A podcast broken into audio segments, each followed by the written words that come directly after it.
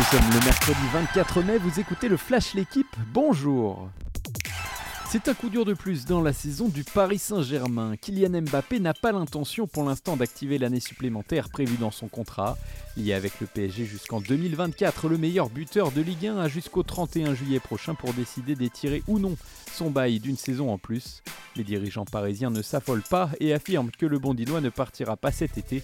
Le Real Madrid, évidemment, et la Première Ligue surveillent de près la situation. C'est sans doute son meilleur match depuis son retour à la compétition. Malgré sa défaite à Lyon contre Pedro Cachin, Gaël Monfils pourra retenir du positif de sa prestation. Dans un premier set remporté 6-2, le Parisien de 36 ans a sorti quelques coups qui ont rappelé ses plus belles heures.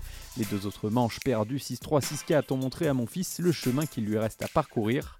À suivre aujourd'hui sur l'équipe live les huitièmes de finale d'Arthur Fils et Félix Géraliassim à l'Open Park. La première explication entre les favoris de ce Giro 2023 a eu lieu hier. Sur les pentes de la Monte Bondone, théâtre de l'arrivée de la 16e étape, Joao Almeida a remporté sa première victoire d'étape sur un grand tour. Arrivé juste derrière le Portugais de 24 ans, Guerin Thomas s'est emparé du maillot rose.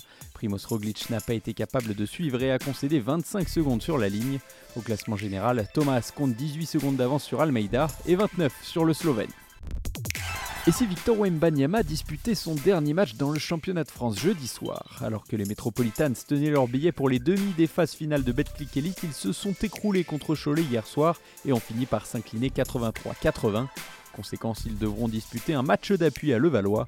Lasvel et Bourg-en-Bresse se sont eux qualifiés pour les demi en éliminant respectivement Le Mans et Dijon. Ce soir, Monaco reçoit Strasbourg. Merci d'avoir écouté le Flash l'équipe. Bonne journée